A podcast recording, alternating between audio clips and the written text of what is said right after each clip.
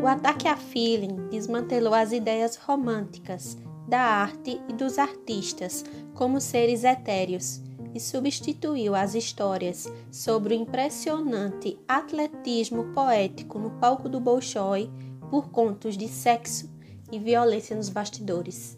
Me chamo Daiane Neves e esse é o quadro Um Livro em 5 Minutos. Oi, oi, meu povo! Voltamos à nossa programação normal. Hoje eu trago para vocês um livro bem diferente de tudo que eu já trouxe aqui no quadro. Um livro em cinco minutos, mas é um livro maravilhoso e que todo bailarino deveria ter obrigatoriamente na sua biblioteca de livros. Bolshoi Confidencial do Simon Morrison.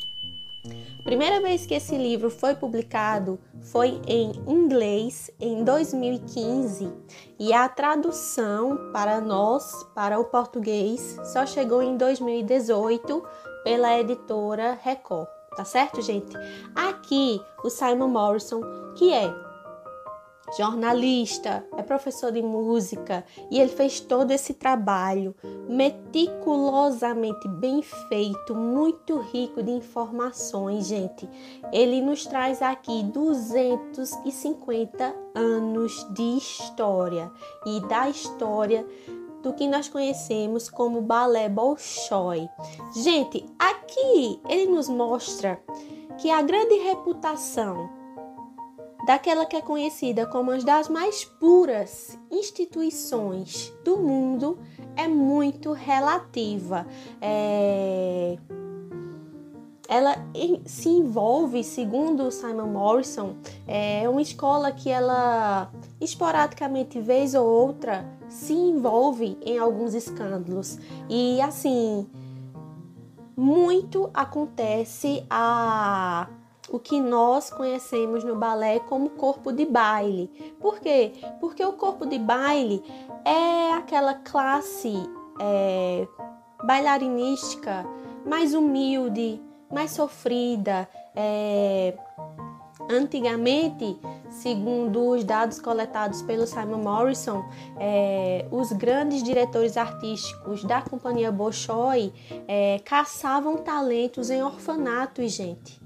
E daí vem toda a disciplina, a rigidez e a servidão realmente é, dos bailarinos do Bolshoi. Isso foi se moldando ao longo dos anos e é o que é hoje, mas foi implantado lá atrás, porque as crianças que eles traziam, que eles pegavam dos orfanatos para serem treinadas na escola Bolshoi, eram tratadas com muita rigidez. Isso perdura a gente sabe, quem é da, da área do balé, quem é professor, a gente sabe que a escola russa é uma escola muito rígida, muito exigente. Isso é até hoje.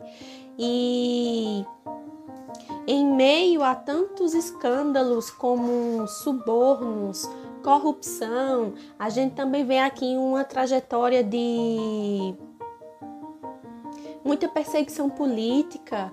É, os diretores artísticos eles não podiam é, fazer tudo o que eles queriam, apesar deles tentarem ao máximo criar novos novos balés, balés originais, balés mais modernos.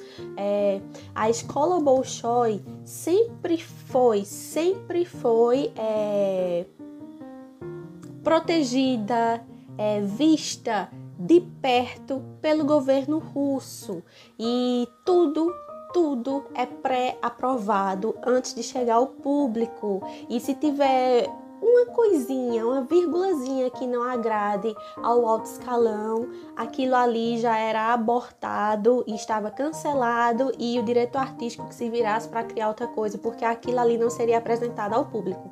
E é uma situação bastante difícil ah, eu fiquei bastante chocada aqui com alguns relatos, gente. Tem muita, muita, muita coisa e são relatos reais, são entrevistas reais, são documentos reais. É, tem muitas fotos aqui no meio do livro. Ó, E essas fotos aqui, elas foram concedidas como cortesia do Estado Russo de Literatura e Arte. Isso são fotos raras que provavelmente você não vai encontrar aí pelo Google nem pela internet. Ele teve acesso a alguma dessas fotos e a gente consegue é, ter aqui no livro.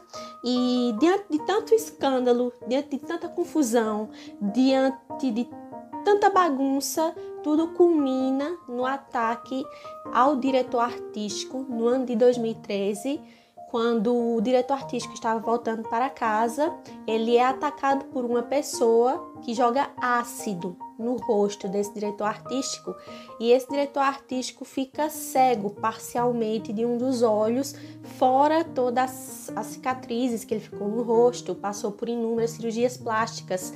É, posteriormente, a polícia identifica o atacante e descobre que foi um bailarino solista do Bolshoi que atacou o diretor artístico na época. E esse bailarino ele confessa, ele é réu confesso, já passou por julgamento, já foi preso, já está solto, enfim. É, isso aconteceu em 2013. Se você quiser é, saber mais também sobre, essa, sobre esse ataque, você pode procurar na internet que você acha fácil. E o motivo do bailarino ter feito isso com o diretor artístico na época, segundo o que o Simon nos fala, que foi o que o réu confesso falou, é que o diretor artístico era corrupto. Ele, ele pegava suborno e ele era corrupto. Ele colocava nos nos espetáculos os personagens principais, a, os bailarinos e bailarinas que eram do círculo de amizade íntimo do diretor artístico e ele não dava chance, ele não dava oportunidade para os bailarinos que eram do corpo de baile. E esses bailarinos que eram escalados para os personagens principais na época, eles recebiam uma bonificação salarial maior e ele achava que tudo isso era ah, feito por má vontade, porque o diretor artístico, enfim, é, era corrupto. Segundo o bailarino, ele era corrupto e ele fez o que fez por conta disso. Ah, enfim, gente, isso é um de tantos escândalos que estão aqui dentro. Eu li um aqui que eu fiquei absurdamente chocada, eu fiquei muito passada mesmo. Eu não vou falar sobre todos aqui, nem vou falar sobre esse que eu fiquei horrorizada. É, então vocês vão ter que ler o livro. Tá? O livro é muito jornalístico, muito documental, talvez um pouco enfadonho de ler, talvez um pouco mais maçante, mas é leitura obrigatória sim para você que é bailarino ou bailarina, tá bom? Eu espero muito que vocês tenham gostado. Até a próxima sexta com outra resenha. Tchau!